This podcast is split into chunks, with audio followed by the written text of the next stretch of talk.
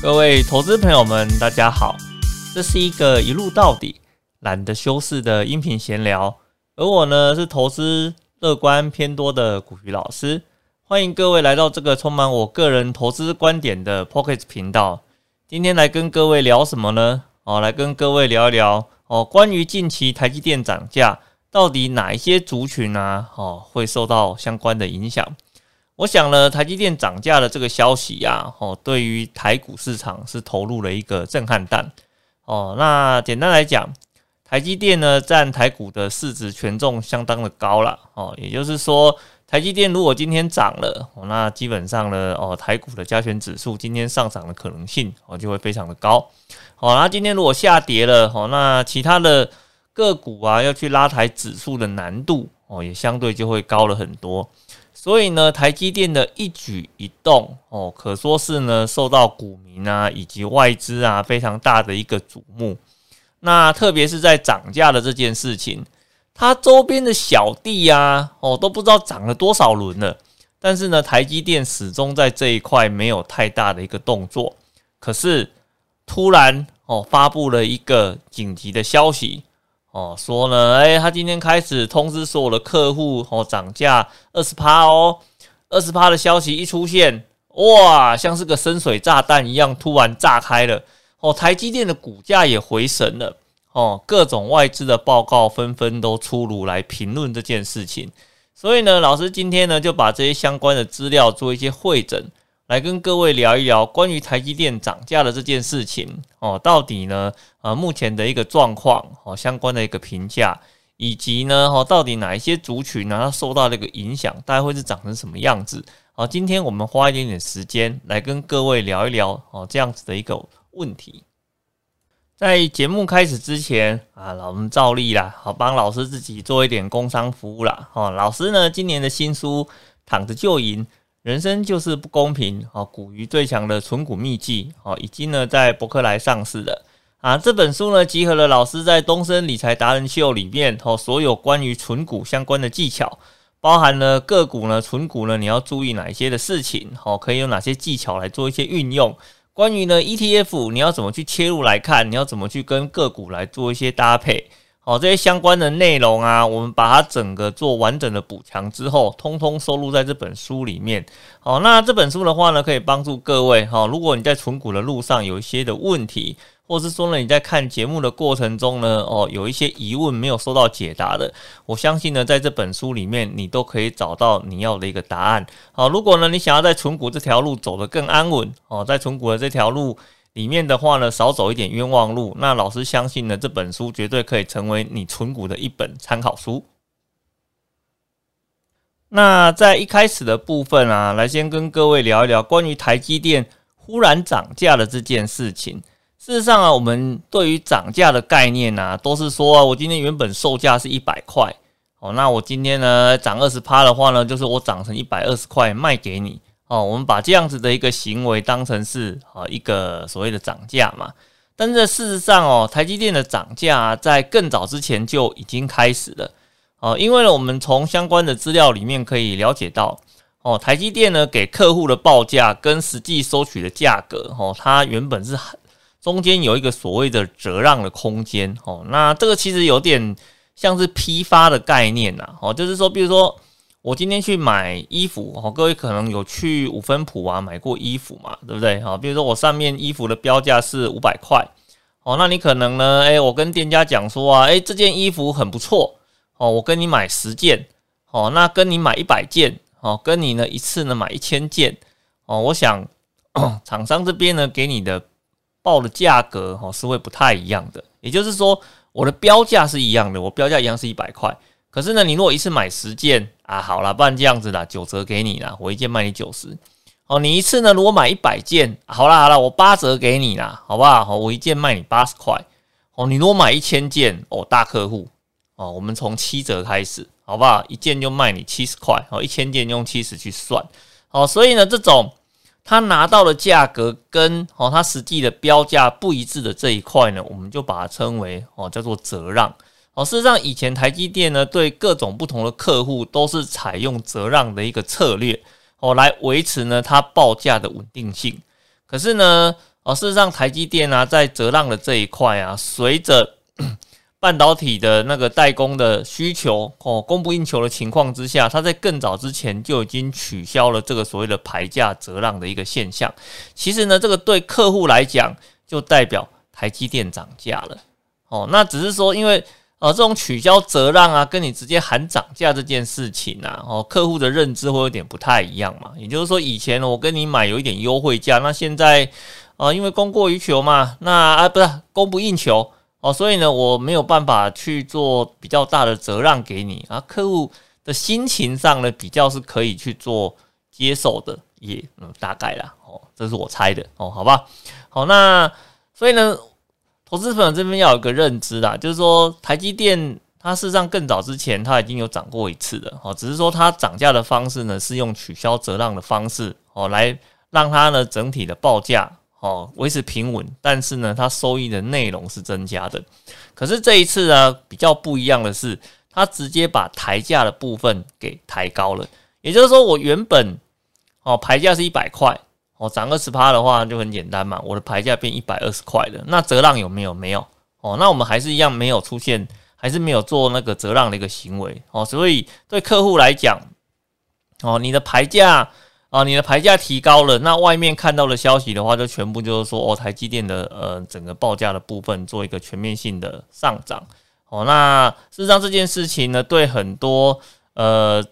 长对台积电长期观察的一些外资机构啦，或者是一些呃代工的伙伴呐，哦，都是一件非常不可思议的事情。因为为什么？因为台积电以前呢还在呃张董事长的时代。哦，张忠谋董事长哦的时代里面的话呢，他非常强调一件事情哦，叫做伙伴关系哦。什么叫做伙伴关系？哦，就是呢，我们今天呢跟客户谈好的一个价格哦，基本上我们不会做随意的变动。也就是说呢，我今天呢，我只赚我应该要赚的钱哦。今天不管市况如何哦，我不会因为啊今天的市况比较好。所以呢，我就在这个时间点呢，去抬高我的报价哦，然后呢，去增加我的利润，然后去牺牲掉我客户的利润哦，因为这个不是一个所谓的长久的伙伴关系哦。所以以前在张董事长的时代里面，他非常重视这件事情，那他也把这样子的一个观念哦传承呢给他哦那个接手的这些相关的经理人，确实在。呃，张董事长退下来之后，到目前为止这么长的一段时间里面，哦，那我想台积电的内部呢，都一直去维持这样子的一个信念，哦，来呃跟他的伙伴呢做一个长长久久的一个生意。可是这一次啊，哦，为什么他不惜呢？要破坏这样子的一个伙伴关系，也要去做涨价的一个动作呢？严其实严格讲起来是这个样子啦，那个旁边的小老弟太过分了，好不好？哎，各位啊，在台湾呢做代工的哦，事实上并不只有哦台积电这家公司嘛，哦对不对？哦，比如说像联电呐，哦像力积电呐，或者像世界先进呐，哦那这些公司的话呢，事实上他们都也是在做呃在做那个晶圆代工的这件事情嘛，只是说代工的范围不太一样嘛，有些做逻辑 IC 的嘛，有些做功率 IC 的嘛，那有一些的话呢是做。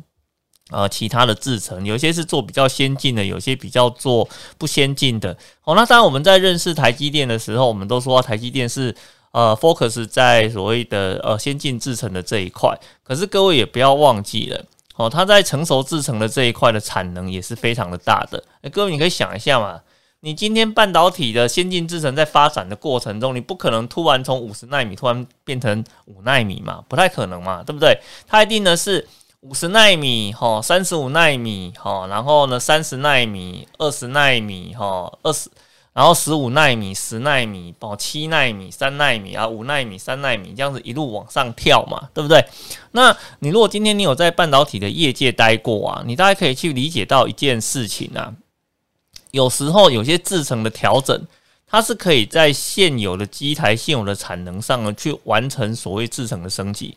可是。如果今天呢，哦，跳跃的幅度太大的时候，你就有很多呢关键的机台哦，需要去做一些哦制程上面的升级，设备上面的升级。那通完这个升级之后的话，你也不能就升级那台主设备嘛，对不对？它可能周边配套的一些设呃一些设备啦，或者是一些呃费博的一些管制的等级啦，或者是一些配套的一些物流。哦，配套的一些物流啊，卡塞啦，哦，卡夹啦，运送夹之类的，也要跟着做升级的动作嘛，对不对？好，所以呢，你在整个升级的过程里面呢，你除了进攻到先进制程，那事实上呢，你也会在你的旧制程、成熟制程的这一块呢，留下非常庞大的一个产能。毕竟它以前是你获利的主力嘛，哦，只是说你现在主力往上去做一个调整的。哦，那可是啊。所以呢，我们这样子来看哦，也就是说，台积电除了先进制程之外，在成熟制程的这一块，它也有相当大的一个产能。可是你看哦，它的竞争对手没有一家在做先进制程的嘛，所以它在先进制程的部分，我们常常在讲说它没有对手哦，它是一个人的武林。可是呢，在成熟制程的这一块就不是这个样子了嘛，对不对？哈，在成熟制程的这一块哦，它的竞争对手事实上也还蛮多的。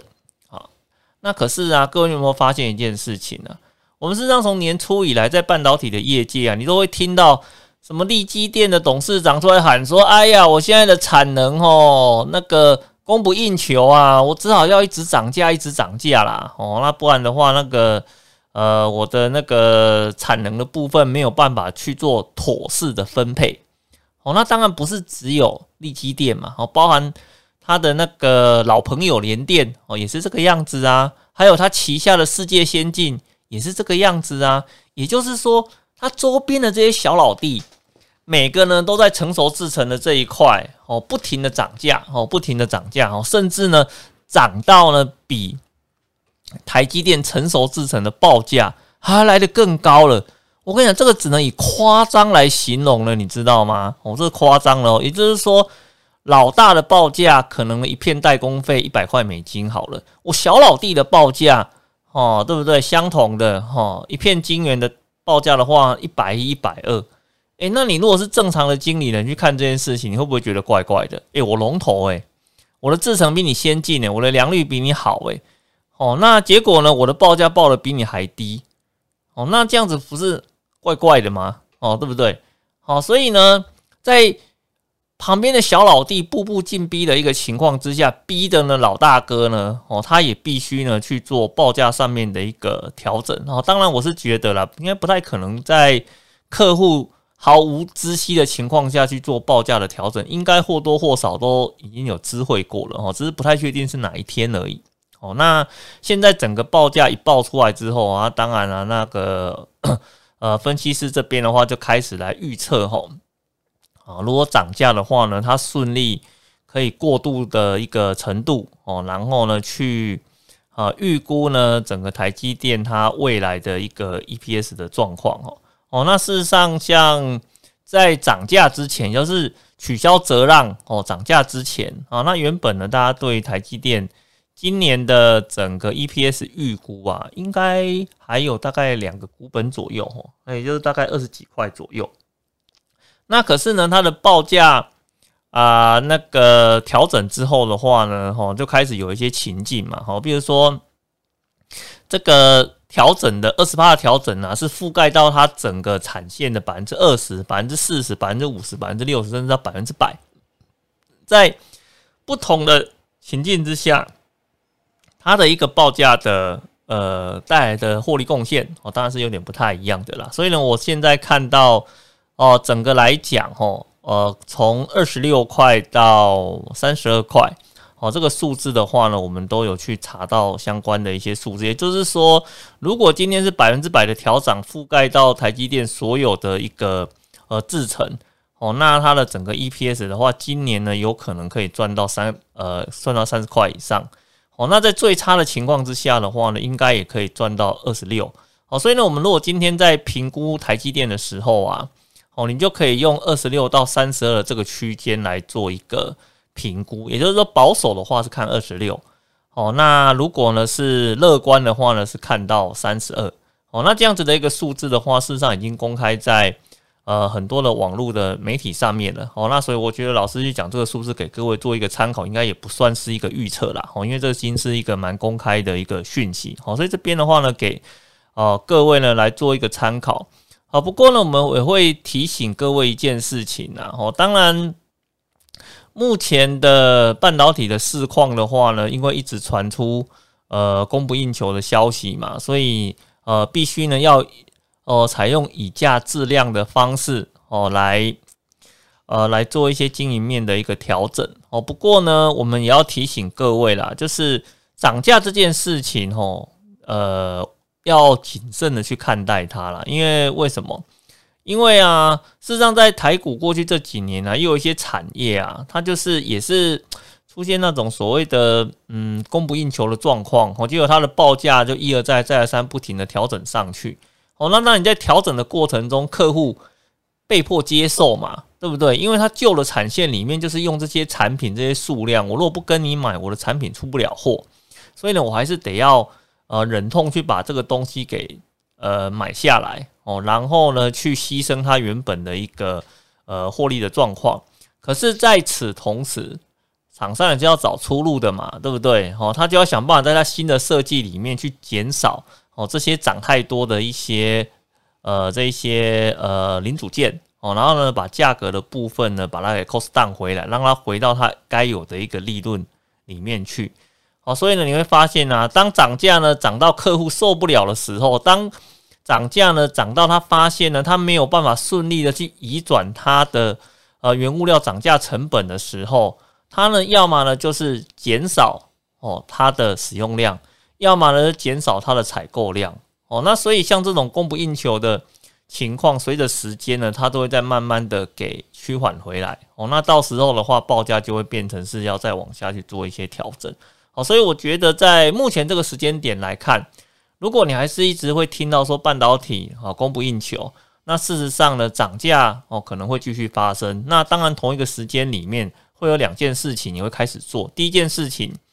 哦，可能呢，各家的代工厂商呢会开始有一些扩厂的一个计划哦，把它的产能提高，去满足这一波的需求哦。这是哦，针对在提供代工服务的这一块哦。但另外一方面来讲，如果是客户端的话呢，他就会开始思考，我要怎么去减少哦这些涨价涨太多，涨到吃到把它利润吃掉了这些零组件的用量，怎么用少一点，然后呢，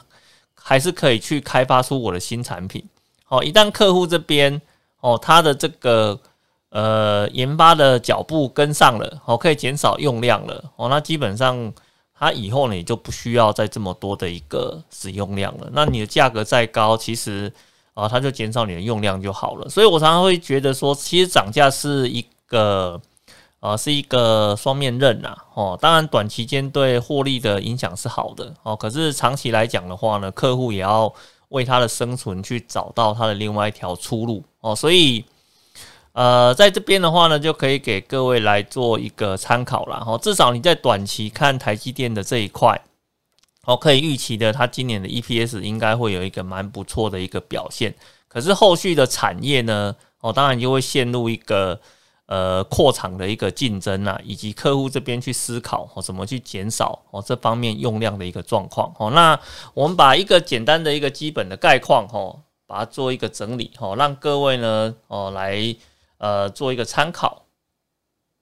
那当然啦，像老大已经涨价了嘛，对不对？哦，那我们在看这个情况的时候，我们看到一个也是很有趣的现象。哦，就是那原本老大没有涨哦，小老弟在那边涨价的时候，他涨得很开心哦，还涨得理直气壮哦。那现在呢，看到老大涨价之后，这些小老弟们又更开心了，他们又在继续的涨价。哦，是让我们在最近看新闻的时候，就看到这样子的一个现象哦哦，就是说呃。很多他周边的同业啊，看到台积电龙头涨价之后啊，也也不甘寂寞啦，哦，那也发了一些相关的讯息啊，是说，哎，我大概什么时间点的话呢，又准备要再继续调涨一波，来满足呢，呃，那个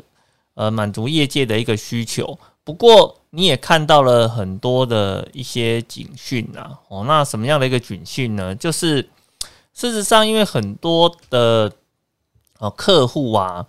哦，那他们非常的担心缺料的一个状况哦，因为毕竟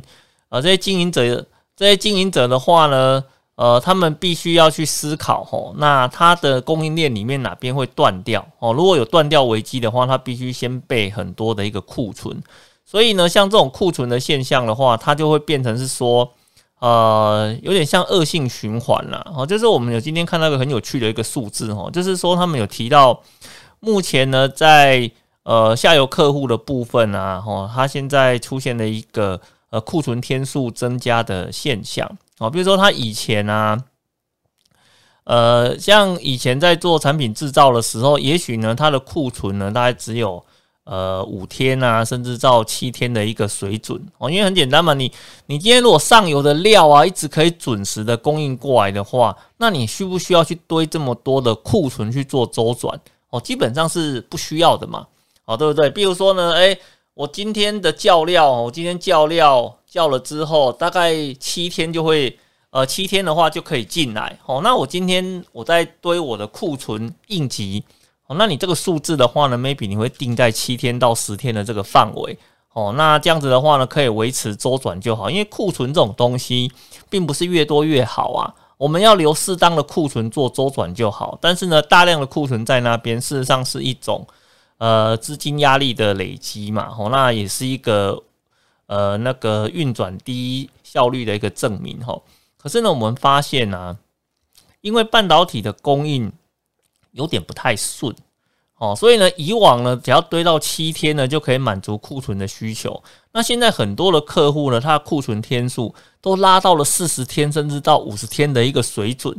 哦。那这种东西，当然在业界的眼中来讲的话呢，是不是必要的哦？当然现阶段可能是必要的，因为为什么？我下单之后没有办法拿到料啊，因为大家都在抢料嘛，好，所以他都。拿不到料的一个情况之下，他被迫今天拿得到料的时候，他必须要多下一点，多买一点，去拉高他的一个库存。这个也就是所谓的很多分析师在跟你讲的哦，所谓的半导体库存 overbooking 的一个现象，就是说他们都买太多了哦，买超过他原本运转所需的那一个量。可是，在现况之下，因为不太确定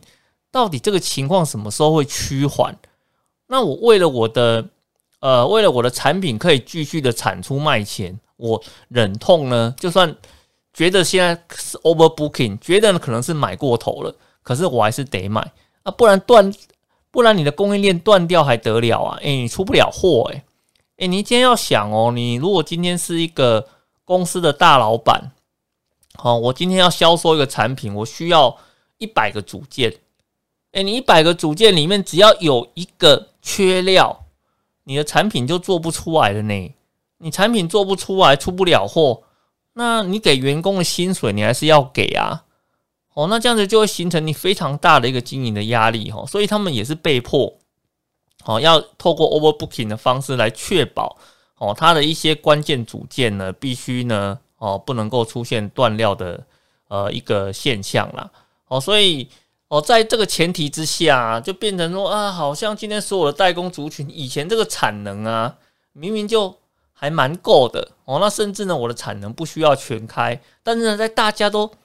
很恐慌的情况之下呢，一直做那个 overbooking 的行为，哦，结果呢，就把他们的库存呢，把它给垫高了。可是呢，我们也会提醒各位一件事情啊，哦，一旦这种焦虑消失，哦，你如果是经营者，你第一个要做的事情是什么？就是销库存啊。哦，所以呢，一旦 overbooking 的现象消失，一旦呢，呃，终端的客户呢开始去哦，先以先哦使用它的库存为主的时候，那整个供应的需求就会大幅度的呃出现滑落的一个现象。好，所以呢，这个也是我们在看这件事情的时候，你必须要去做呃思考的一个现象啦。啊，不过当然我会觉得啦，像那种。啊，那个在供不应求的情况之下，一直一直的去把那个价格的部分给调高啊，我觉得，呃，后面的话可能 可能呢，呃，会致使一些苦果啦。哦。因为为什么？因为现在涨价的时候当然很开心嘛，但是涨价的时候推升股价嘛，那你到时候供过于求，或是客户开始销库存的时候，哦，那你呢，要么接单量下滑。要么呢，你就开始会出现降价的消息，那这时候就又对成变成对你的股价造成了一些呃下修的一个压力嘛，所以我觉得这种东西都是呃相对的啦，哦，都是相对的啦，哦，所以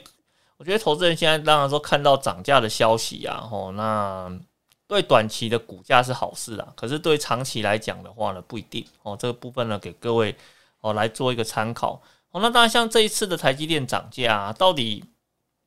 对谁来讲最倒霉？哦，当然是对他那些长期客户啊，哦，那就很倒霉啊。比如说像是什么 Apple 啦，或是像说那个 n o 迪亚啦，或是像说那个呃 AMD 啦，哦，他们都是没有自己的一个晶圆厂嘛，哦，所以他们非常仰赖台积电的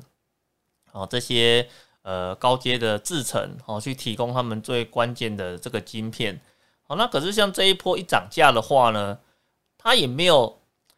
它也没有其他的供应链可以去取代掉台积电哦，所以他们只能够被迫去接受这件事情哦。那接受之后，那他要不要把这些相关的产品呢，再转嫁给他的终端客户？哦，当然是要的嘛，所以。一旦台积电涨价之后，maybe 你就会看到另外一件事情啊，比如说像显卡的部分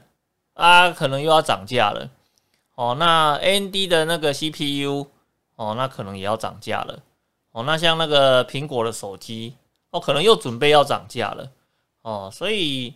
我觉得这都是一个连带的关系啦。哦，所以当你那些东西的话一直都在涨价的话，那会下面的客户到底买不买单？那这个就。哦，这个当然这个就不一定啦。哦，如果下面的客户都不买单的话，那其实你的苦果还是要回到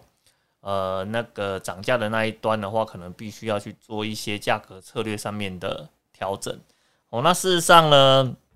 当然了，很多人很关心的话，都是在于关于 Apple 的这一块了。哦，因为各位知道说那个 Apple 的话呢，占台积电的营收的占比，哦是相对来讲算是高的啦。哦，那。几乎呢，他们的晶片的话呢，都是呃独家哦，由台积电这边来做供应的动作哦。那九月份的时候啊，比如说九月下旬，他新的手机啊，那个 iPhone 十三啊，又准备要发行了哦。那个还没有涨价前，光看到 iPhone 十三的价格，就觉得跟个天价差不多了哈。哦，那现在又传出一个涨价的消息哦，那当然市场上有人在传言啊，他会不会就直接？把这个涨价的幅度啊，就灌在他的手机里面啊，然后就卖给消费者。哦，那其实哦，其实我也不知道诶，因为像其实老师啊，本身算是个果粉吧，哦，对不对？老师从以前到现在的手机啊，一直都是呃使用 iPhone 的一个手机啦。哦，不过像这一次他要新发行的那个 iPhone 十三呢，也不知道为什么，我总觉得哦兴趣缺缺啊，没有什么很大的一个兴趣，因为。感觉不出它有什么亮点哦，甚至呢，呃，我们感觉上呢，在以现在手上的手机来讲的话呢，都有一点功能过剩的一个现象哦，所以呃，老师在看整个市场的时候，就会发现呢，以 iPhone 十三的这个手机来讲的话，它在市场的讨论度啊，非常非常的低哦，真的真的非常的低哦，这是在。以往呢，在市场上很少看见这样子的一个现象哦。比如说，你说在以往啊，手机发行前啊，可能会有一些什么抢先曝光啦、性能测试啦，还是很多的规格的测试啊，还那个还是有些什么惊喜的功能啊，哦，那个都很多诶。可是今年哦，哦，这个手机啊，感觉上就没有什么人在讨论哦。甚至呢，我老是在看那个讨论的时候啊，我只能以。嗯，激不起热情来形容这件事情，因为为什么？因为讨论的重点都是在说他今天的新手机出现了什么新的颜色。嗯，其实对老师来讲哦，我我个人呢，我个人啊，我个人对新颜色的兴趣度其实没有很高哦。哦，老师比较呃，毕毕竟老师是比较偏呃是理工背景的啦，我更在乎的是。啊，这个手机我付出了这么高的一个价格，哦，那到底呢，它有没有什么功能足以去匹配上这个价格的？事实上，到目前为止啊，我是感觉不到这件事情啊。我感觉到它只有换了手机了，呃，只有换了手机壳而已，换了不同的颜色，然后就要我去买单这件事情，我觉得我没有办法去接，我没有办法去接受了。当然，也许。它有很多神奇的功能呢，要等到上市之后才知道了。哦，那当然到目前为止的话呢，老师对这件事情的兴趣度又不大了。哦，那当然如果说它今天因为台积电涨价，哦，就顺便又把它的价格再往上调了一遍的话呢，那我想我对它兴趣度就更低了啦。哦，所以呢，我觉得涨价这件事情呢，它所影响的并不是只有单单哦涨价的这一端。哦，它会有一些影响哦。那其余像它的周边的这些快乐小伙伴呐，或者呢是他的一些长期的客户啦，哦，或者是说呢这些非常倒霉的终端用户啊，事实上它都会呃有一些相关联性的影响啦。哦，所以我们有时候在看待呃涨价这件事情的时候啊，必须要谨慎的去呃看待这件事情哦。那短期股价。它会有一些非常好的激励的效果哦，那甚至呢，在 EPS 的预估上面呢，最高可以预估到今年赚三个股本哦。这个在以台积电这间公司来讲呢，是在过去不曾发生的一个现象哦。那但是呢，这样子的一个现象呢，能够持续多久哦？当然，我们必须对这件事情画下一个问号哦。那我会提醒各位啊，就是说，如果它今天股价上涨的原因是因为涨价所带来的一个加成效应。哦，那你呢？可能就必须要去呃谨慎的去观察这件事情，它什么时候会让它的供需出现反转的一个现象？哦，一旦呢供需出现反转的一个现象，哦，那我想呢，在它的营收的获利能力上面，以及呢它的一个报价能力上面呢，也会出现相对的一个呃相对的一个下降的一个效果。哦，所以呢，我们把一些观察哦说给各位听，哦，让各位呢哦有一些参考。好的，那我想呢，我们今天的一个分享呢，就到这个地方哈。你如果呢喜欢老师的一个说明哦，那希望呢老师有一些新的想法的时候呢，都可以在第一个时间听到哈。那记得订阅老师的 Pocket 频道哦，这样子呢有一些新的内容上架的时候，你都可以在第一个时间收到哦。好的，那我们今天的分享就到这边，谢谢各位，拜拜。